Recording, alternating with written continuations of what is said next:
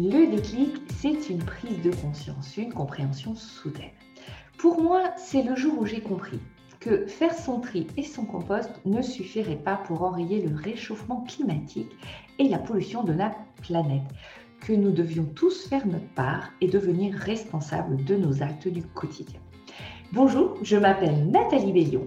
Suite à ce déclic, j'ai créé Chic et Zéro Déchet pour aider toutes celles et tous ceux qui préfèrent faire partie de la solution plutôt que du problème à adopter un comportement durable avec facilité et plaisir, le tout sans renoncer au chic de leur vie.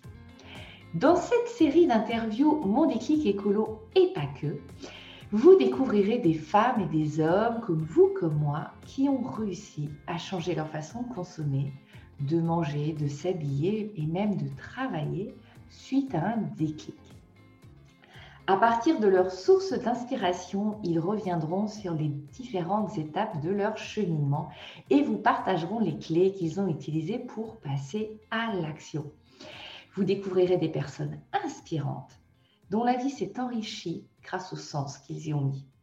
Changer ses habitudes, ça commence par un déclic. Alors bonne écoute.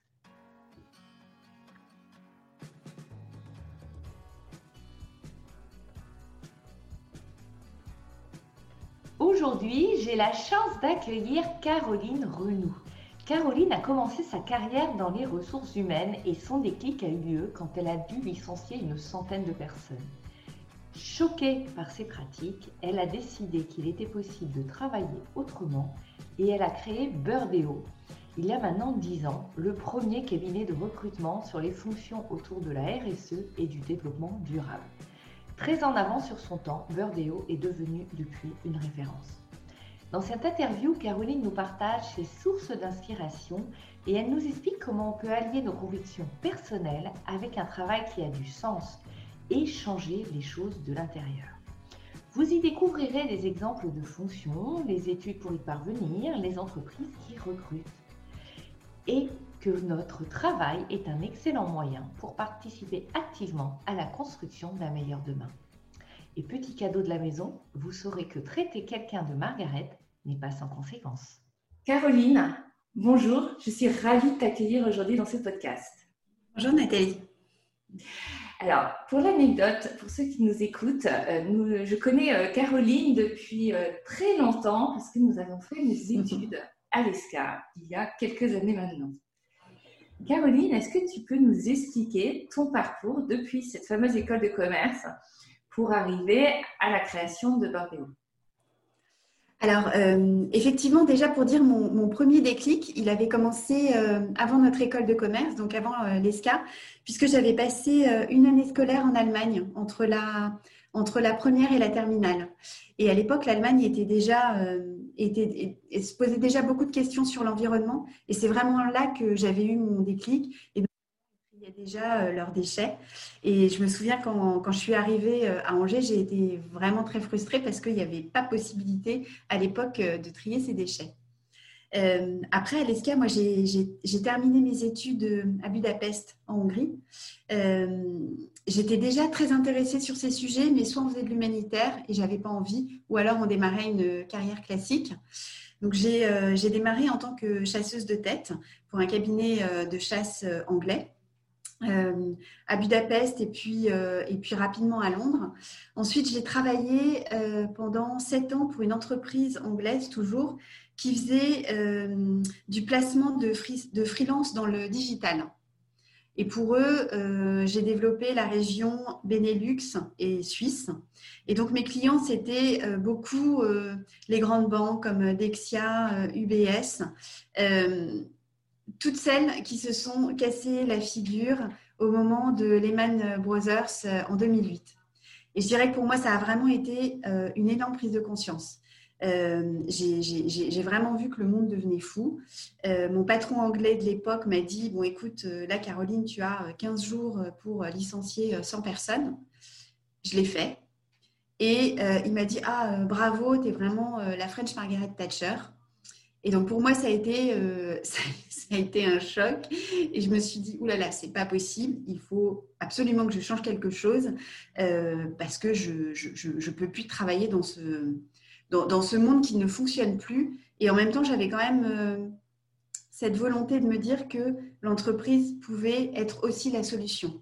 2008, on commençait, il y a eu le Grenelle de l'environnement, ces sujets commençaient euh, quand même à être un peu dans l'air du temps.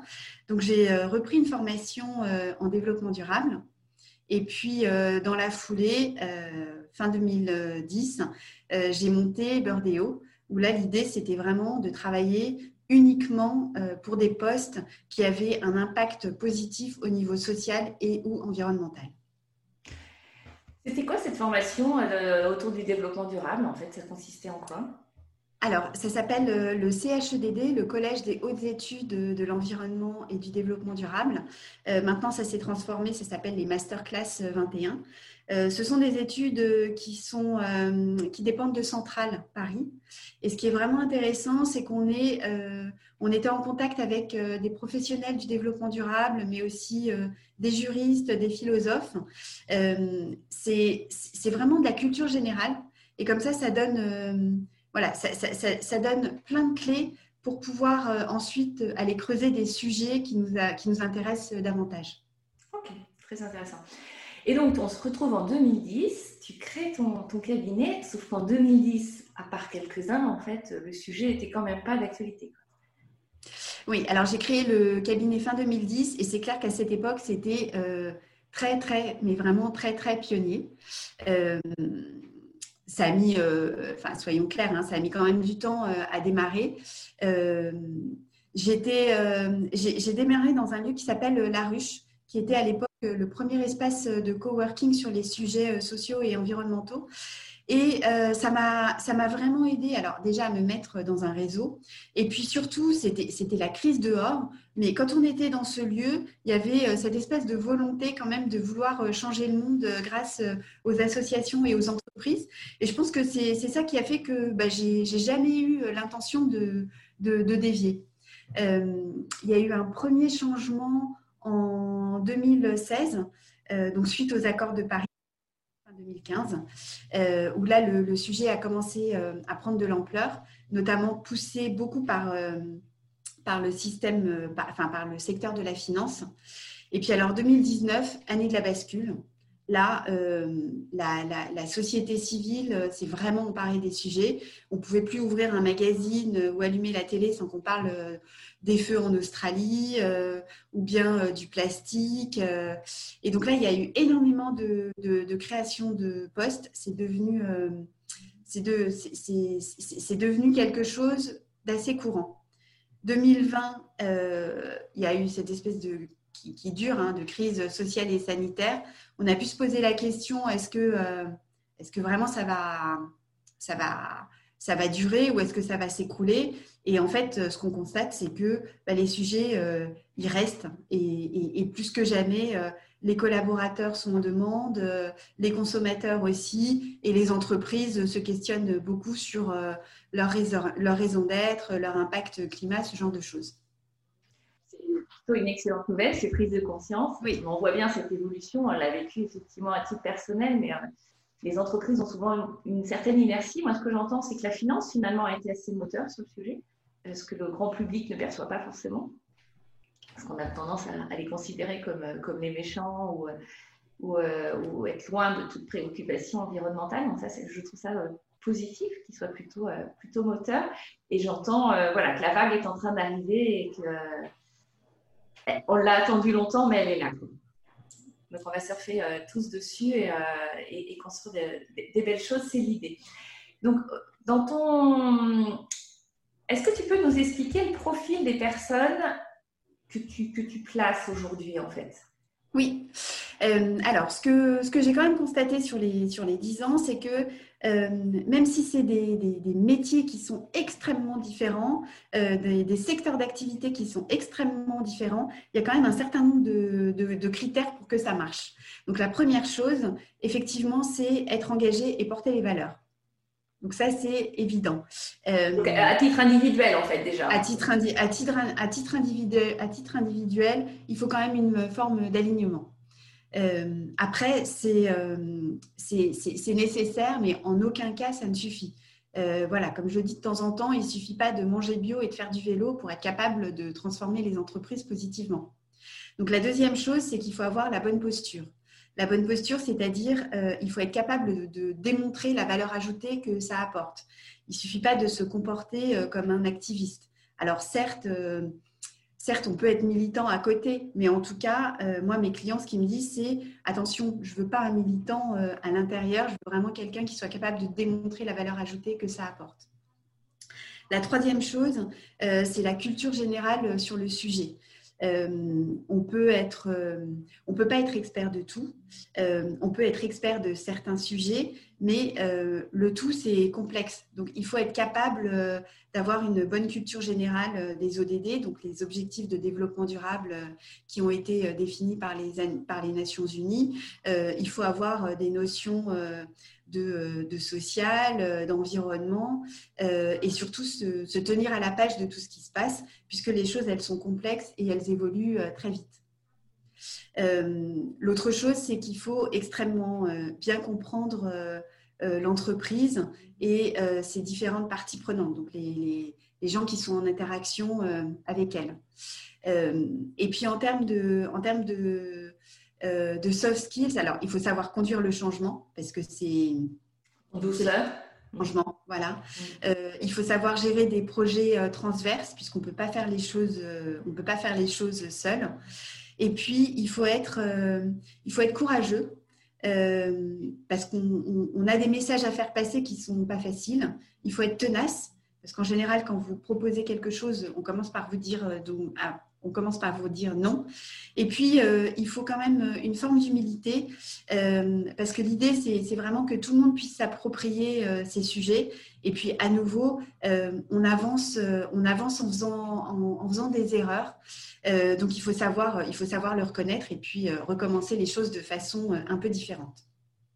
donc, en fait, c'est quand même un, quelqu'un d'hybride, quelqu'un de, de, très complet qui ne doit pas forcément être facile à trouver parce que, parce que des gens qui sont militants, qui ont envie d'agir, effectivement, je pense qu'il y en a de plus en plus. Mais le côté militant est, souvent un frein parce que du coup, ça associe à une, image de l'écologie qui n'est pas toujours facile à, porter euh, et à laquelle beaucoup de gens n'adhèrent pas. En, tout cas, moi, je le vois bien dans, dans, la démarche zéro déchet. On a tendance tout de suite à nous catégoriser euh, comme des militants, comme des gens contre. Alors que là, ce que tu c'est des gens pour, des gens dans la construction, dans l'évolution. Tu parles d'un changement, tu ne parles pas d'une révolution. Euh, mais, euh, mais j'imagine effectivement à la fois l'inertie et la résistance au changement qu'il doit y avoir dans ces différentes sociétés. Donc oui, il faut un paquet de courage vis-à-vis de ces gens-là. Donc, euh, euh, mais ça, doit être des personnes. y a pas, si je puis me permettre, euh, il n'y a pas seulement au sein des sociétés, hein, c'est-à-dire que euh, même si à la fois les consommateurs sont, sont, très demandeurs, il y a aussi beaucoup d'éducation à faire auprès des, consommateurs et, des pouvoirs publics et puis des fournisseurs. L'inertie, elle n'est pas seulement dans l'entreprise, elle est, elle est vraiment partout aussi à côté. Oui, parce qu'effectivement, ton changement, ça ces personnes vont faire du changement de l'intérieur, mais vont faire du changement dans les produits, les offres qu'ils vont proposer. C'est pour ça que ça décline dans l'écosystème de l'entreprise. Donc ça, amplifie quelque part le, labeur ou le sujet. C'est multidimensionnel. D'accord. Et est-ce qu'il y a des métiers en particulier? Par exemple, est-ce que c'est côté des RH? Est-ce que c'est côté des achats qui vont être plus durables? Est-ce que les directeurs financiers peuvent être concernés est-ce que c'est plus des chefs de produits côté marketing? Quels sont les profils en fait? Bah, y a, euh, en, gros, il y a deux types de profils. Hein. Euh, il y a vraiment des métiers qui sont euh, totalement nouveaux et puis il y en a d'autres, c'est des transformations de métiers. Donc, pour, pour te donner quelques exemples de métiers totalement nouveaux, alors bien sûr, il y y a, il y a, le directeur RSE et développement durable, où là, ça fait partie, ça fait partie des nouveaux métiers. Un nouveau métier, ça pourrait être aussi euh, euh, quelqu'un qui va accompagner euh, sur la neutralité carbone. Donc ça, c'est vraiment des métiers qui sont, liés au climat. en finance, on va avoir ce qu'on appelle l'analyste ESG, donc environnement, social, gouvernance. Donc c'est quelqu'un qui va regarder les critères qui ne sont pas seulement financiers, dans une, dans une entreprise. Euh, et puis après, euh, il y a des métiers qui sont plutôt en transformation. Euh, achat responsable, Donc là, c'est quelqu'un qui va faire le métier d'achat, mais c'est quelqu'un qui va prendre en compte également les critères sociaux et environnementaux dans les choix des fournisseurs ou dans l'accompagnement des fournisseurs. Euh, un chef de produit euh, marketing euh, responsable, donc c'est un chef de produit marketing classique entre guillemets, sauf qu'il va prendre en compte les, impacts des produits et des services qu'il va proposer pour faire en sorte que les impacts négatifs soient minimisés et les impacts positifs soient maximisés. En fait, moi, je fais, euh, je fais souvent la comparaison avec euh, le digital, c'est-à-dire que c'est un bouleversement total des organisations, c'est un changement des business models où euh, à la fois il, y a des, il y a des nouveaux métiers et puis une transformation des métiers actuels. c'est passionnant. Et il y a un profil particulier où je, parle, je pense par exemple à, à, des études particulières pour devenir responsable de RSE d'une société? Est-ce que Et ensuite, j'ai une double question. Quel âge ont ces personnes en fait? Est-ce que c'est des personnes qui, changent finalement de métier pour se tourner vers ce nouveau métier? Ou est-ce qu'en sortant d'école, on a déjà envie d'être ça alors, euh, moi, quand j'ai, euh, quand j'ai démarré Burdeo euh, il y a dix ans, la plupart, enfin, beaucoup, beaucoup des gens s'étaient formés sur le terrain. Les directeurs RSE se sont beaucoup formés sur le terrain. Mais bon, ça, c'était il y a dix ans, il y a 15 ans. Aujourd'hui, moi vraiment, je, recommande, je recommande une formation euh, complémentaire euh, sur ces sujets si on s'intéresse à ces métiers, parce que ça s'est professionnalisé, parce que ça s'est complexifié, euh, parce qu'on y développe son réseau aussi. C'est aussi des métiers de réseau. on va aller beaucoup plus vite si on connaît ses fournisseurs, ses clients, pour pouvoir faire avancer les choses. Ah, euh, donc ça, c'était ta première question sur les formations. Euh, la deuxième question sur, euh, sur l'âge. il y a, alors, on parle beaucoup, on parle beaucoup des jeunes s'intéressent à ces sujets. Et, c'est vrai, et c'est ça qui est formidable, c'est que ils ont ce côté un peu euh, grande gueule où ils vont pousser et dire clairement euh, engagez-vous. Mais il ne faut pas négliger que euh, les, les, gens qui ont déjà une carrière plus ou moins avancée s'intéressent énormément à ces sujets et, ont vraiment envie de transformer les choses. Et moi, ce que je trouve positif, c'est que bah, les gens qui, qui, ont aussi une expérience professionnelle déjà ont énormément de choses à apporter. Oui, tout à fait. Oui, c'est une vraie De l'énergie de la jeunesse qui est hyper importante, hein, c'est clair. Et hum, quelle est la nature de tes clients qui a dû d'ailleurs évoluer pendant ces dix années? Oui, alors on a, euh, on a les grandes entreprises, hein, toujours, donc les directions RSE développement durable ou de plus en plus des postes à double casquette comme le marketing responsable, les achats durables. Euh, on a le, le, secteur du conseil euh, spécialisé en RSE, toujours. Le secteur de la finance, qui est pour nous un gros pourvoyeur d'emplois puisque là, vraiment, il y a, il y a, une révolution qui est en train de se faire euh, à ce sujet. Ils recrutent énormément de profils euh, qui ont cette capacité à analyser des boîtes sur des critères environnementaux, sociaux et de gouvernance.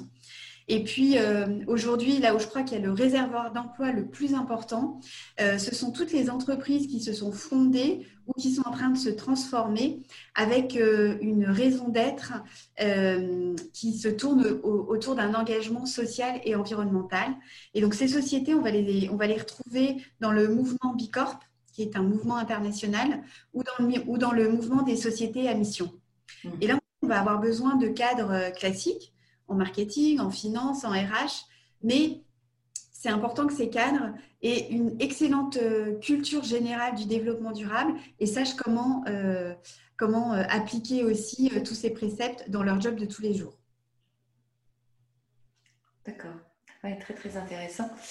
Et, quand tu dis de la finance, ce sont, ce sont des banques, ce sont des fonds de placement, ce sont des fonds d'investissement. C'est quoi le profil qu'il y a derrière la finance? Il y a les banques, euh, il y a les fonds de placement, il y a les fonds d'investissement. Euh, vraiment, on sent qu'il y a une espèce de, révolution de terrain euh, qui fait que tous les acteurs de la finance aujourd'hui sont concernés par le sujet. Donc, à la fois, il y a des contraintes réglementaires fortes, hein, il ne faut, pas le, négliger, ça reste un, driver important. Et puis, il y a vraiment des, alors là, plus des, fonds d'investissement qu'on appelle même des fonds à impact, c'est-à-dire qui, eux, au-delà d'aller analyser le risque, vont vraiment aller chercher des entreprises qui vont avoir un impact euh, positif au niveau social et environnemental. C'est pas qu'une couche de peinture verte, c'est des, ah vraies envies. Bien sûr, oui. Ouais. parce que longtemps, le RSE, je l'ai vu un peu comme une couche de peinture verte, justement, que tu mettais sur certaines marques et que quand tu regardais un peu ce qu'il y avait derrière, euh, ils avaient essayé de, fouiller partout dans tous les coins pour se dire qu'est-ce qui peut être un peu, un peu un peu vert. Euh, là, là, on sent dans, ton propos que on veut des gens qui agissent. Ouais, là, là-dessus, le, bémol que je ferais, c'est que, euh, alors c'est vrai, alors notamment au, moment du Grenelle de l'environnement, donc il y a une quinzaine d'années, on parlait beaucoup de, on parlait beaucoup de greenwashing.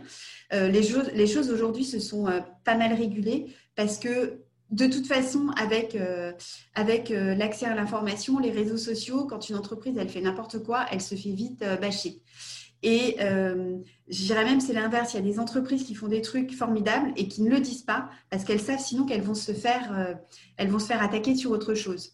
Mais en fait, aujourd'hui, ce qu'on attend d'une entreprise, c'est c'est pas forcément qu'elle soit parfaite parce qu'une entreprise qui dit qu'elle est parfaite, c'est louche. C'est euh, pas possible aujourd'hui. Alors, il y a peut-être Patagonia et encore, même eux, ils ont, ils ont des, des, marges d'amélioration.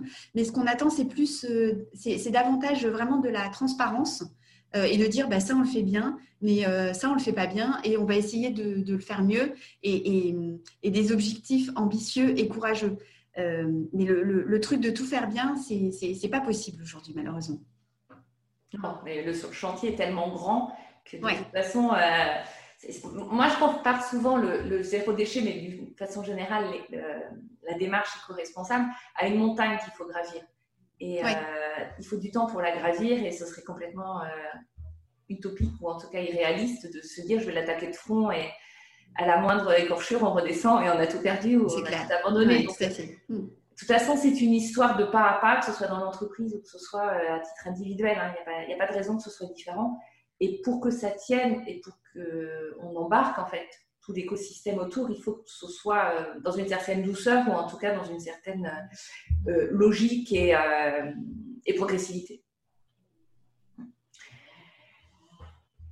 Et au niveau des, entreprises qui, font appel à ces, à ces différents acteurs, est-ce que tu as des, belles histoires à nous raconter, des, changements qui ont pu être assez marqués suite à, voilà, à, des, embauches, à des recrutements dont, dont, tu as l'initiative et, dont, tu peux être vraiment fière euh, bah, Ce qui est compliqué, c'est qu'il y a quand même une, forme de confidentialité pour, euh, euh, pour répondre à, à, ces, à ces sujets. Mais, mais en tout cas, ce, que je vois, c'est qu'il y a, y a quand même une forme de radicalisation euh, qui s'installent même, dans les, euh, même dans les grands groupes et euh, qui vont vraiment pousser à transformer des, business models. Et tout à l'heure, je te parlais des entreprises. il y, a deux secteurs qui me... Qui, enfin trois même. Il y a trois secteurs, je trouve en ce moment, qui, qui font énormément bouger les choses. il y a le secteur de l'agroalimentaire, alors qui, qui, qui a déjà commencé il y a un certain temps. Hein. Mais là, on sent vraiment qu'il y a une accélération du sujet euh, avec, euh, avec euh, une volonté de relocaliser les choses, avec le bio et puis la mise en place du vrac que toi, forcément, tu dois bien connaître, qui n'est pas, un sujet, pas un sujet simple, surtout en plein contexte de crise sanitaire comme aujourd'hui. Et pourtant, ça continue. Et et tu vois, des, entreprises comme euh, Carrefour, Monoprix, ils font euh, énormément d'efforts pour sensibiliser les clients. C'est-à-dire qu'ils sont parfois plus radicaux que leurs clients. Ils sont, ils, sont en avance et ils les poussent. Il y a le secteur de l'agroalimentaire, euh, un secteur qui reste très discret sur ce qu'il fait et qui pour autant fait énormément de belles choses, c'est le secteur du luxe qui en parle, qui en parle très peu. Alors si Kering commence à en parler, LVMH commence aussi à, montrer ses différents engagements, mais eux, ça fait, ça, fait, ça, fait quand même quelques années qu'ils ont des vraies démarches de fond avec des engagements sociaux et environnementaux, et ils arrivent vraiment à avoir des des démarches très hybrides, hyper intéressantes entre bah, eux, la grande entreprise, etc., et, euh, et des ONG euh, locales qui font euh, beaucoup de choses. Alors, ils sont très engagés aussi avec des ONG autour des questions des, femmes et de l'environnement. Donc, ça, c'est très bien. Et dernier secteur qui s'est mis sur le sujet assez tard, mais qui pour le coup rattrape son retard à vitesse grand V, c'est le secteur de la mode. Secteur de la mode, euh, il y a eu le Fashion Pact euh, en 2019. Euh, avant, c'était juste quelques pionniers très engagés. Et là, on voit vraiment toutes les maisons, toutes les marques qui commencent à, s'y mettre et à proposer des solutions. Donc, je pense que ça va aller aussi assez vite. je trouve que c'est des excellentes nouvelles que tu nous annonces parce que parfois, par rapport aux personnes que j'accompagne, moi, il y a une certaine désespérance de certains qui se disent mais à, quoi ça sert que je rédige ma propre euh, poubelle, que je fasse attention à mes achats au quotidien, c'est qu'ils soient les plus locaux possibles si euh, tout le reste ne bouge pas en fait. Ouais. Dire que euh, à un moment donné, les entreprises vont aussi s'adapter à la demande de, de, leurs clients en fait et vouloir y répondre. Moi, ce que j'entends, c'est que certaines sont même proactive, en tout cas, anticipe et, pousse même leurs clients à se transformer avant que les clients l'aient fait eux-mêmes. Donc ça, moi, je trouve que c'est une super nouvelle, c'est la super nouvelle du jour. Euh, et, de toute façon, au niveau du grand public, euh, donc on n'est pas au courant de toutes ces transformations de fond qui demandent du temps avant que ça émerge, hein, mais, mais on, pressent, on voit déjà certaines sociétés qui ont vraiment euh, changé d'approche et on voit bien, avec notamment la grande district qui s'est lancée dans le vrac, euh, qui a une vraie volonté de répondre à, ce changement de la clientèle. Donc, euh, c'est vrai que moi, dans le quotidien, je la fréquente de moins en moins, la grande district. J'ai trouvé, voilà, une vraie. Oui, et c'est très bien, mais je pense que c'est aussi important euh, bah, pour les gens qui ne vont pas aussi loin dans cette démarche de pouvoir commencer à être sensibilisés euh, par le biais de la grande distrie. Il reste, euh, voilà, je pense qu'ils ont un, rôle euh, de sensibilisation vraiment hyper important. Alors, il faut, il faut des pionniers comme toi, ça c'est, ça c'est clair. Et puis après, il faut que ça puisse, qu'il puisse y avoir des solutions pour les autres aussi. Non, mais complètement. De toute façon, mes petits magasins de centre-ville de Vrac ne sont pas adaptés à un public large? C'est des petites ouais. sinon on va tous se, retrouver tassés dedans. Il n'y a pas de parking.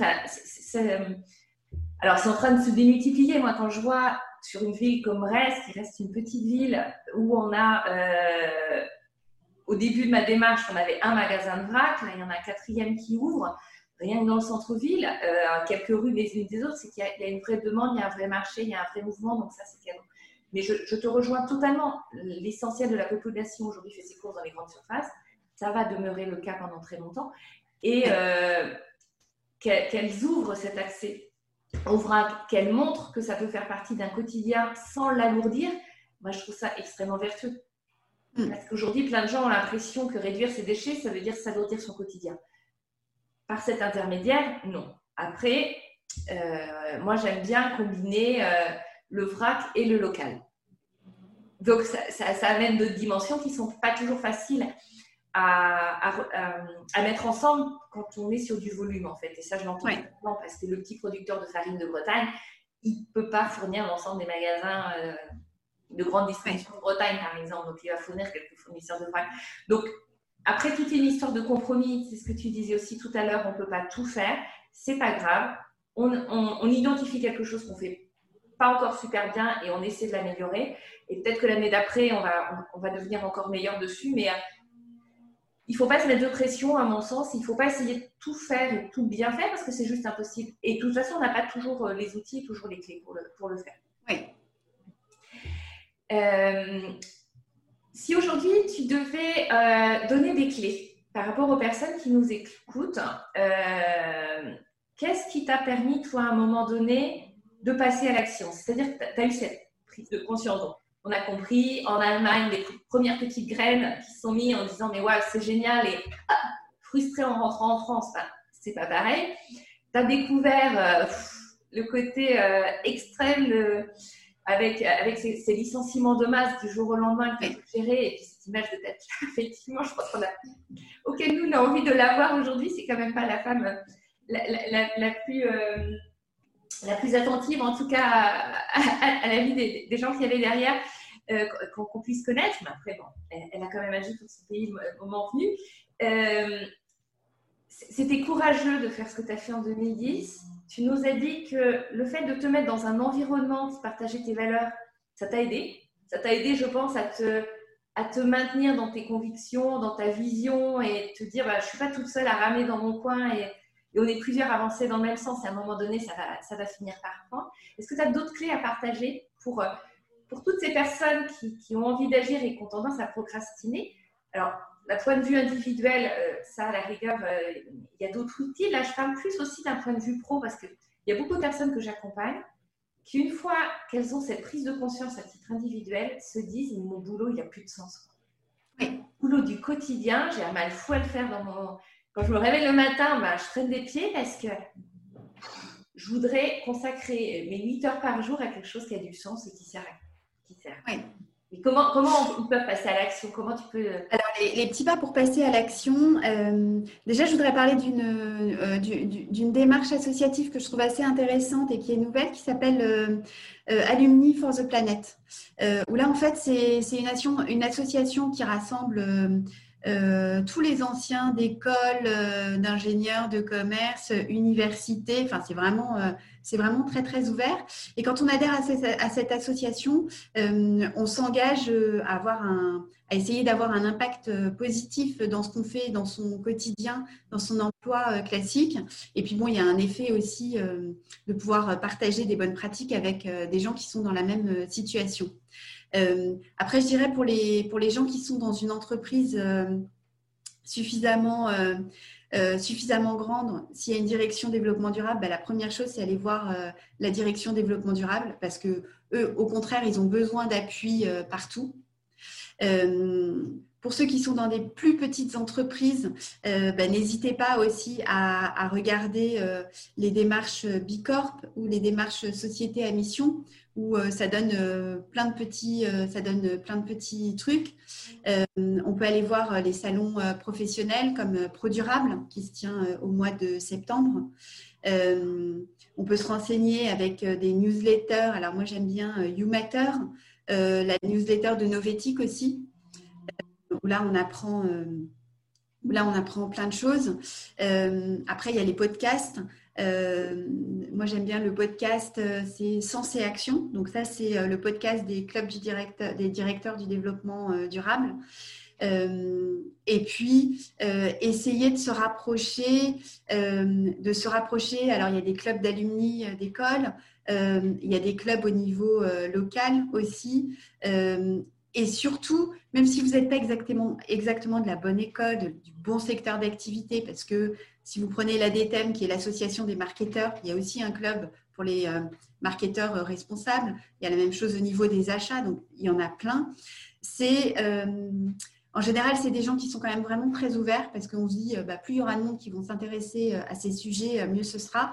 donc, même si vous ne cochez pas toutes les cases pour rentrer dans ces différents clubs, allez-y. En général, on est accueilli à bras ouverts. Et puis, bah, petit à petit, on, commence à tirer des, fils dans tous les sens et puis, euh, et puis bah, on apprend euh, plein de choses et puis on est invité partout. Extra, super. Euh, merci de ce partage hein, parce, que, parce que là, on va avoir plein, plein de sujets à creuser. Alors, d'une façon générale, je, conseille d'arrêter les abonnements aux newsletters, mais là, pour une fois, je vais, je vais inciter à se réabonner. Même s'il y a un peu d'impact numérique, il y a des très belles choses, je pense, à, à découvrir et c'est toujours très très inspirant. Et comme tu dis, c'est une pelote qu'on tire. J'en suis convaincue et, et, plus, on, plus on la tire et plus on découvre des trucs euh, voilà, qui nous enthousiasment, qui, qui nous donnent envie. Euh, il y, a des passions qui naissent. je trouve ça tellement vertueux en fait. moi, je me régale depuis que je suis dans, dans, dans cet univers. Et pour finir, si tu avais un ou deux livres à nous, à nous conseiller pour, euh, pour nous ouvrir, pour nous. parce que d'une façon générale, il y a beaucoup de livres, je trouve, qui nous plombent. Euh, moi, j'ai arrêté de les lire. Oui, euh, effondrement, etc., c'est sûr, oui. Donc, euh, moi, j'ai besoin plutôt de livres positifs qui nous montrent que les choses bougent, qu'on peut, qu'on peut se transformer, effectivement, et ça fonctionne. Et, et, qu'on est en train de... Alors, euh, moi, il y a deux livres que je recommande. Euh, donc, le, premier, Elisabeth, d'Elisabeth Laville. Donc, Elisabeth Laville, qui est vraiment la pionnière, la pionnière absolue du sujet en France, qui a écrit plusieurs livres. donc, le dernier qu'elle a écrit, c'est sur les marques positives. Où là, on, a plein d'idées. Alors, on, on voit c'est très inspirant et c'est extrêmement pratique aussi. Euh, deuxième... Alors, je précise, Elisabeth Lavie, c'est celle qui a fondé euh, Utopie. Hein, Exactement, qui a fondé le, cabinet, Utopie. Euh, comme Patagonia ou comme Nature et Découverte. Ou, Exactement. Des acteurs qui étaient très pionniers sur le sujet. Et deuxième livre que je recommanderais, c'est Clémence Blanc et Anne Génin. Donc Clémence que tu connais aussi puisqu'elle était avec nous à l'école, qui a écrit, elles ont écrit des patrons qui s'engagent. Euh, et là, c'est pareil, elles ont interviewé différents patrons euh, de, boîtes plus ou moins grandes qui expliquent euh, pourquoi ils s'engagent et comment ils font pour s'engager. Et puis après, il y a des petits cas pratiques aussi sur comment on peut faire à sa propre échelle dans son entreprise. Canon, top. Et je, crois que tu as aussi écrit ton propre livre. Quel est le sujet, le titre? Comment faire carrière dans la RSE et le développement durable? Donc, c'est voilà. c'est mon sujet. Et l'idée, c'est de donner euh, euh, plein de petites clés sur euh, comment se positionner sur, sur ces métiers, qu'on soit jeune diplômé, en transition professionnelle ou qu'on soit dans ces métiers et qu'on ait envie d'évoluer. Waouh, waouh, tu nous as partagé mais tellement, mais merci, merci, merci Caroline. Là, on repart avec une valise pleine de, de sujets à approfondir, de plans d'action à mettre en place. J'adore. J'adore, c'est vraiment l'objectif de, ce podcast. Donc, euh, un très, très grand merci. Si tu avais un dernier petit mot, un dernier petit conseil, une pensée, un mantra, je ne sais pas, à partager. Non, mais moi, je dirais qu'il euh, y, euh, y, a, y, a, plein, plein d'opportunités aujourd'hui dans les métiers de la RSE et du développement durable et que c'est vraiment le moment d'y aller, mais qu'il ne faut pas négliger que ce sont des métiers exigeants parce que bah, la tâche, elle est quand même assez ardue. Voilà. Merci beaucoup, Caroline. Merci à toi, Nathalie. Je t'en prie. Euh, si vous avez aimé euh, ce podcast, n'hésitez pas à me le dire avec un petit pouce bleu ou avec, euh, avec des cœurs ou autres marques qui, qui, me montrent que vous avez envie de poursuivre ces écoutes.